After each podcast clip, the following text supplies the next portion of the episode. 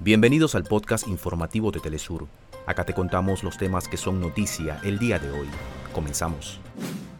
El presidente de Nicaragua, Daniel Ortega, calificó como un golpe al imperialismo la ampliación del grupo BRICS.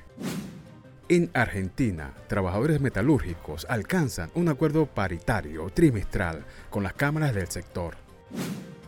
Trabajadores de la construcción de Perú anunciaron la paralización nacional de sus actividades por la falta de acuerdo en la negociación colectiva. La Federación Rusa calificó el posible despliegue de armas nucleares estadounidenses en el Reino Unido como un paso hacia la profundización de una escalada.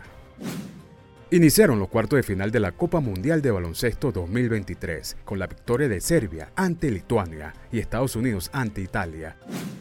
La reconocida cantante cubana Tete Caturla falleció este martes a los 85 años de edad en La Habana, Cuba. Hasta acá nuestros titulares. Para más información recuerda que puedes ingresar a www.telesurtv.net.